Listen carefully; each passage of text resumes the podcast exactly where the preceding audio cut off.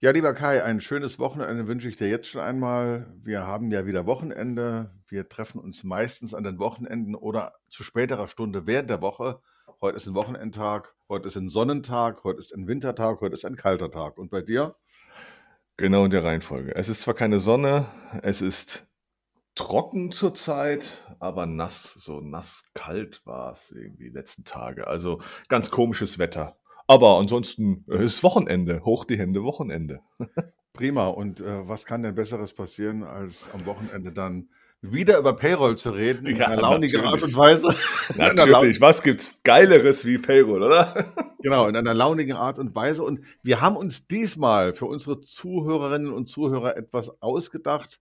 Wir wollten nämlich damit anfangen, denen mal ein bisschen persönlich zu danken, die uns mit Kommentaren, mit Beitragteilen und weiterem unterstützen. Und ich möchte anfangen heute jetzt von meiner Seite aus. Die nächste Person kannst du dann du auswählen bei der nächsten Ausgabe mit mhm. Dominik Schönfeld. Der ist Produktmanager bei Workday und hat mit wirklich schönen Kommentaren für Motivation gesorgt. Ich hat das wahnsinnig gefreut. Lieber Dominik Schönfeld, vielen herzlichen Dank an dich, an Sie. Ja, das wünsche ich auch. Also ganz nett, dass ganz viele Leute hier teilen und das finde ich super. Das motiviert mich erst recht, mich dann mit dir am Wochenende zu treffen, um dann wieder neue, schöne Payroll-Folgen zu machen. Genau, das sehe ich genauso. Und ich möchte jetzt auch gleich einsteigen. Jetzt wird es dann äh, fast wieder Sonnenfinsternis, denn wir müssen über die Märzklausel reden. Passend du zum Jahr. Du kommst immer mit Themen, super. Ja, was hast denn du erwartet? Der März steht vor der Tür, also müssen wir über die Märzklausel auch reden. Ja, was ist die Märzklausel? Ich habe mal so ein bisschen rumgefragt im Freundeskreis, was ist denn die Märzklausel? Äh, und zwar bei Leuten, die natürlich mit Payroll nichts zu tun haben. Und weißt du, welche Antwort am häufigsten kam? Wahrscheinlich irgendwas mit Urlaub, oder? Nein, ganz Urlaubskürzung. Noch ganz was anderes, da bin ich mal gespannt. Hat das was mit dem CDU-Vorsitzenden zu tun? die Friedrich-Merz-Klausel?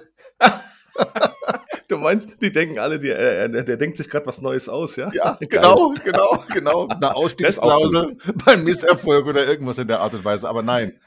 ähm, wir reden über die Märzklausel in der Entgeltabrechnung. Da gibt es ja Besonderheiten, äh, gerade mit Blick auf die SV-Berechnung. Und ich denke, Kai, Du mhm. hast ja kürzlich erst über dieses Thema referiert. Das weißt du ja alles im Schlaf. Deine Frau weiß es wahrscheinlich auch schon auswendig. Jetzt erzähl mir doch mal, was passiert denn bei Auszahlung einer Einmalzahlung in den Monaten Januar bis März mit Blick ja. auf die Märzklausel? Das ist ein tolles Thema. Das habe ich damals, wo ich in der Payroll eingestiegen bin, habe ich das auch nie gerafft. Hä, was ist der Märzklausel? Ich wurde auch mal schon mal irgendwann in Vorstellungsgespräch, da war ich noch nicht in der Payroll, da wurde ich gefragt, ja, was ist die Märzklausel? Ich wusste davon überhaupt nichts mit anfangen. Deswegen äh, ist das schon sehr witzig, was die Leute sagen. Also die meisten sagen dann, ja, das ist die Urlaubskürzung ne, zum März. Aber das hat damit gar nichts zu tun, weil in den meisten Unternehmen oder gesetzlich ist ja so, da verfällt der Urlaub meistens dann Ende März. Aber das ist es nicht. Das ist eine sozialversicherungsrechtliche Geschichte. Geschichte. Und zwar geht es darum, wenn ich jemanden im Januar, Februar oder März eine Einmalzahlung gebe und die sprengt die monatliche Beitragsbemessungsgrenze, dann muss das Geld, was da entstanden ist, was dann nicht mehr in diesem Januar oder in Februar oder März reinfließen, muss dann verbeitragt werden, aber nicht im laufenden Jahr, sondern ins Vorjahr wird das geschüttet sozusagen. Und da wird geguckt, was hat er in den letzten zwölf Monaten verdient? Und dann wird geschaut, hat er da noch SV-Luft? So, SV-Luft kann ich auch gleich nochmal erklären, aber so geht das dann. Dann geht er ins Vorjahr, schaut, was ist da noch an Luft und dann wird das komplett ins Vorjahr verbeitragt. Normalerweise erkläre ich das folgendermaßen. Ich fange jetzt mal ganz basic an. Es gibt monatliches SV-Konto, was man hat in der Entgeltabrechnung. Man hat in Januar. Da verbeigt man normalerweise ein ganz normales Gehalt. Das ist so die laufenden Bezüge, die man da hat. Beispielsweise 3000 Euro brutto. Und anteilig von 3000 Euro brutto geht das da in diese Flasche. Ich vergleiche das immer so mit Bierflaschen. Das ist eine Bierflasche. Da kommt dann prozentual von 3000 Euro geht da was rein. Und die SV-Luft ist folgendermaßen. Jetzt haben wir ja schon mal verbeitragt mit 3000 Euro beispielsweise. Aber die Beitragsbemessungsgrenze, ich nehme jetzt mal die Rente, beispielsweise sind irgendwas bei 7300 dieses Jahr. Und das, der Rest von dem Bier, was da drin fehlt, bis oben hin, das ist die SV-Luft, das passt noch rein. Und wenn das auch noch nicht da reinpasst im Januar, Wenn jetzt jemand 20.000 Euro Bonus bekommt, dann passt das nicht komplett in diese Flasche rein. Deswegen muss es dann in Vorjahr gehen. Und dann wird da geguckt, wie viel Luft, wie viele Flaschen sind noch nicht voll und die werden da aufgefüllt. So in etwa erkläre ich das immer Anfängern. Okay, aber lieber Kai, jetzt ahne ich ja etwas. Ich Mhm. hätte dich fast schon gefragt, aber jetzt ahne ich es. Also stelle ich die Behauptung gleich auf. Wenn man doch so vorgeht seitens des Gesetzgebers, Ja. dann macht man das doch deswegen, damit man mehr SV-Beiträge bekommt. Kann das sein? Ja, ich kann eine kleine Geschichte erzählen dazu, wie die Märzklausel entstanden ist, Ja, wenn bitte. du möchtest. Natürlich.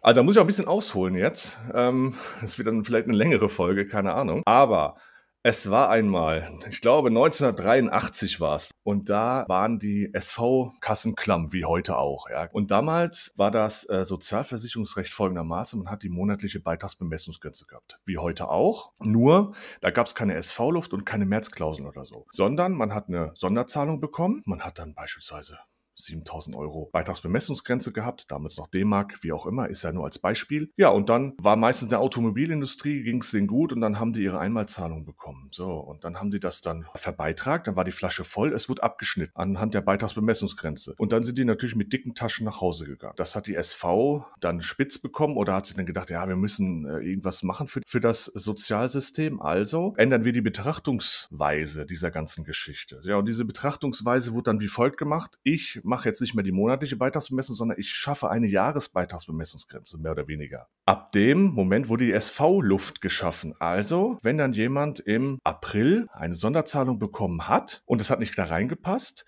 dann wurde geguckt, dass Januar, Februar, März und April verbeitragt werden. Also sprich, da wird geguckt, wie viel passt noch in die Flasche Bier rein, dann wird das dann aufgefüllt. Das haben die dann durchgebracht und dann hat sich der Arbeitgeber gedacht, ja Moment mal, da muss ich mich ja beteiligen dran, weil der Arbeitgeber zahlt ja auch die Hälfte von den SV-Beiträgen. Ja, und das war das Problem, da hat er sich dann Folgendes ausgedacht, derjenige von, von dieser Automobilindustrie, der gesagt, ach weißt du was, dann mache ich folgendermaßen. Ich packe einfach alle meine Zahlungen, die ich habe, in den Januar. Dann ist ja im Januar die Beitragsbemessungsgrenze im Prinzip die fürs Jahr, weil in die Zukunft machst du das ja nicht, das machst du nur rückwärts. Ja, und das hat er dann gemacht und dann kam der äh, Gesetzgeber gesagt, ja, Moment mal, wenn ihr das macht, ja, dann mache ich jetzt folgendes. Ich führe die Märzklausel ein und die besagt, wenn du im Januar in Februar oder im März Einmalzahlungen leistest, guckst du nicht in das laufende Jahr rein, sondern guckst ins Vorjahr rein und schaust da, wie viel ist da Luft, damit ich einfach mehr Beiträge ins System gespült bekomme.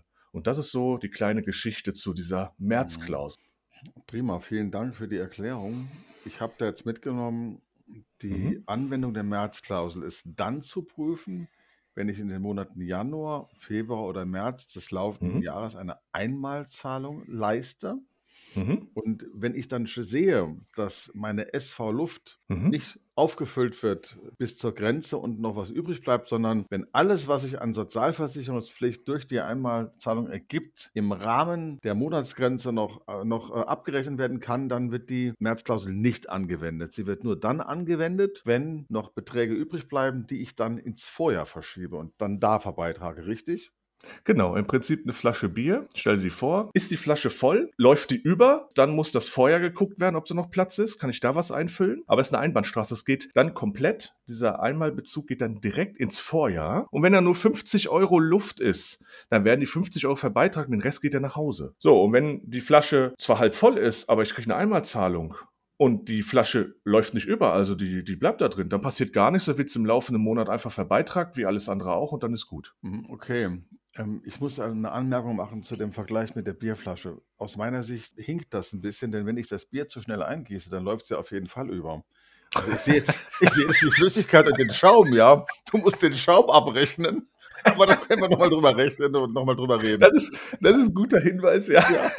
Vielleicht können wir ja Ja. Orangensaft nehmen ja. oder Gin Das Tonic. Das ist auch eine gute Idee, ja, genau. Oder Whisky pur, ja. Können wir Whiskypullen nehmen, mir egal. Aber so am Rande. Eine gute Idee, ja, stimmt. Was Okay, ist mit dem Schaum? Hm. okay. Nochmal zwei Bemerkungen dazu, bevor ich dich mit Fragen quäle, mit speziellen Fragen, die ich mir ganz böse ausgedacht habe. Oh mein Gott. vor der Sendung. So, all das, was du erklärt hast, bedeutet aber, ich kann nicht die Märzklausel einfach umgehen. Ich kann sie nicht einfach nicht prüfen bei so einer Konstellation Einmalzahlung Januar bis März, richtig? Nee, Nee, kannst du nicht. Gut. Einzige Möglichkeit ist, wenn der jemand zum 1.1. eingetreten ist, Laufen des Jahres, und er kriegt dann trotzdem, wäre unwahrscheinlich wahrscheinlich, aber er bekommt eine Einmalzahlung, dann kann er das vorher nicht prüfen, weil er bei einem anderen Arbeitgeber warst. Dann ist das auch aufgehoben. Da geht er nicht, da kann er nirgends so hingehen. Also da so von der Logik her. Aber ansonsten kannst du nicht umgehen. Wenn, dann musst du dann im April auszahlen. Mhm. Okay, aber wenn ich die Einmalzahlung jetzt ab dem Monat April zuordne, respektive Mhm.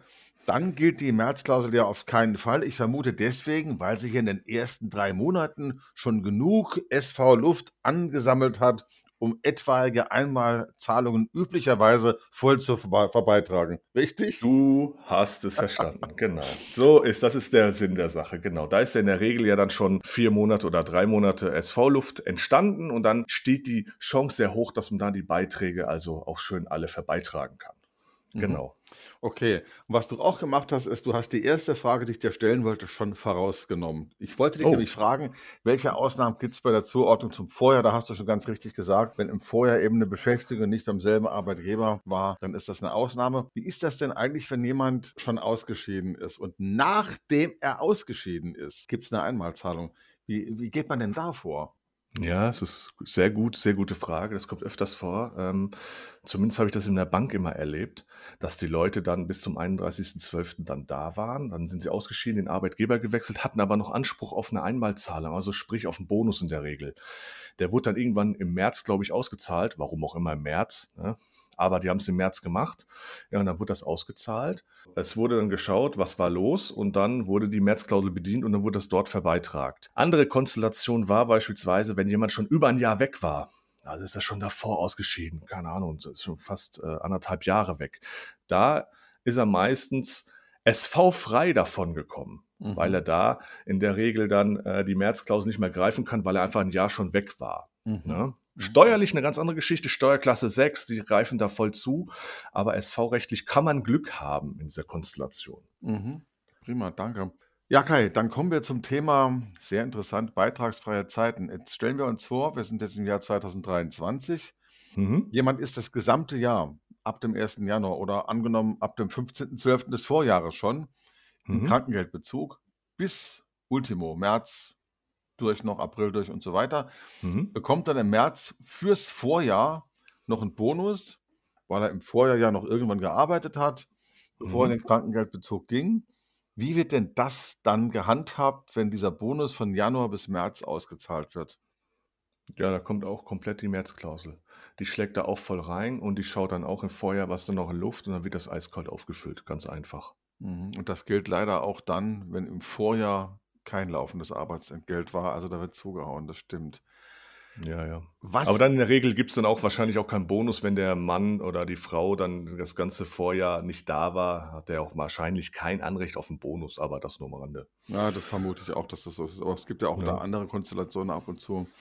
Dann frage ich mal nach einem besonderen Fall, der aber auch vorkommen kann. Was passiert denn eigentlich, wenn die Beitragshöhe, wenn ich zum Vorjahr zuordne, Mhm. letztlich geringer ist als im aktuellen Jahr, also im Jahr der Auszahlung der Einmalzahlung? Das ist eine sehr gute Konstellation. Das Beispiel ist auch, also jetzt gehen wir mal davon aus, du würdest jetzt 20.000 Euro bekommen oder 30.000 Euro, ja, im, und würdest das im März bekommen. So, du hast ein gutes Gehalt und die Beitragsbemessung sind die, die, die, die SV-Luft zur Beitragsbemessungsgrenze ist nicht mehr großartig. Aber davor hättest du noch ein bisschen Luft so. Und jetzt mal rein rechnerisch gesehen, du hättest dieses Jahr, wenn es dieses Jahr verbeitragen würde, wer würde mehr verbeitragt werden, weil ja eventuell die Beitragsbemessungsgrenze viel höher ist. Aber es wird ja durch die Märzklausel ins Vorjahr gepackt.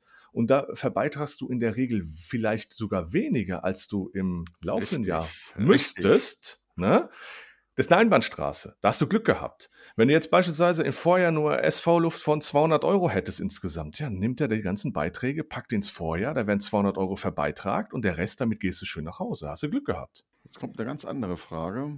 Oh Die ist sehr speziell. Die ist vor allen Dingen für die Sachbearbeitung in der Payroll natürlich interessant. Es ist immer ganz gut, wenn man das weiß. Wir kennen ja diese berühmte äh, Insolvenzgeldumlage, in Fachkreisen auch U3 genannt oder INSO-Umlage genannt, wie auch immer. Ja.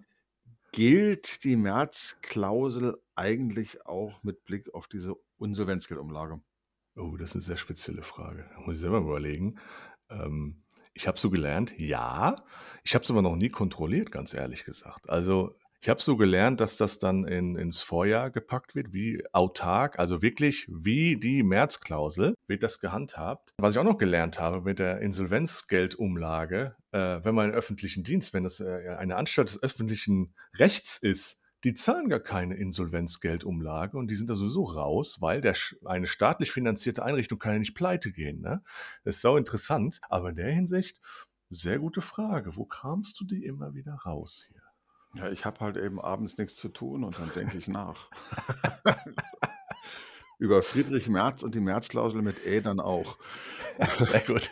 So, ich habe natürlich auch über die sogenannten Flexi-Modelle nachgedacht, also flexible Arbeitszeitmodelle, die wir ja zuhauf Mhm. mittlerweile haben. Das ist ja ein Kernargument, um Talente zu finden und auch zu binden. Deswegen ganz direkt auf die 12 ist die Märzklausel auch bei diesen flexiblen Arbeitszeitmodellen zu berücksichtigen.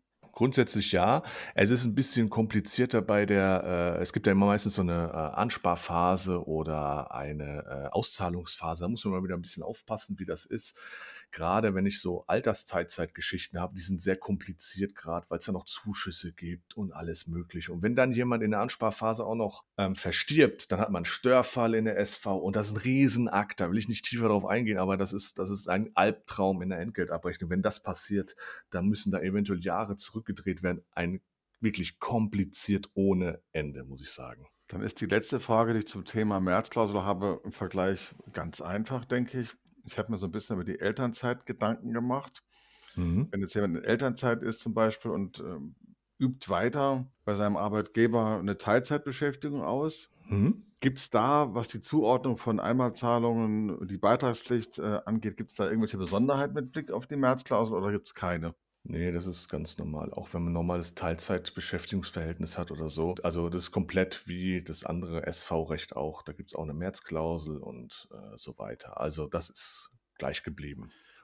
Dann eine weitere Frage zur Elternzeit. Wie Mhm. ist das denn, wenn jemand in Elternzeit sich nur auf die Elternzeit konzentriert und bekommt dann während der Elternzeit in den Monaten Januar bis März eine Einmalzahlung? Wie wird denn das gehandhabt mit Blick auf die Märzklausel? Ja, da kommt es darauf an, ob der letztes Jahr laufendes Entgelt gehabt hat oder nicht. Wenn er da kein laufendes Entgelt gehabt, also sprich, der war die ganze Zeit weg, dann wird die Märzklausel nicht gezogen. Hat er laufendes Entgelt gehabt, also sprich, er hat da Teilzeit gearbeitet oder so, dann wird die Märzklausel angewandt. Prima. Mensch, Kai, vielen Dank. Ich muss sagen, es macht mir große Freude wie immer und ich merke, dass ich in diese Basisthemen auch wieder mit einsteige, mich damit wieder stärker beschäftige, merke, dass manches sich doch auch verändert im Laufe der Zeit. Nicht alle Dinge mehr, mehr erinnerlich sind von früher, aber es macht mir Spaß, dir Fragen zu stellen und immer vorher zu überlegen, weiß er das alles? Das ist eine Challenge und auf diese Art und Weise lernen wir ja beide dazu und ich hoffe, dass ihr, die ihr uns zuhört, auch was dazugelernt habt heute. Das wird mich sehr freuen. Ich wünsche euch einen schönen Tag. Danke an dich, Kai. Bis bald. Ja, vielen Dank auch an dich. Es macht mir sehr viel Freude. Vielen Dank dafür und ja, sag ich mal, bis zum nächsten Mal, oder? Bis bald. Ja, das war der beste Podcast aller Zeiten. So geht Payroll. Themen für Fachleute in der Payroll und Entgeltabrechnung und für jeden, der Bock drauf hat. Es hat uns großen Spaß gemacht. Wir hoffen, dass wir euch das nächste Mal wiedersehen. Und wenn ihr Lust habt, abonniert uns und hört uns jedes Mal an. Das würde uns zusätzlich motivieren. Und gerne teilen, teilen, teilen. Bis zum nächsten Mal. Haut rein.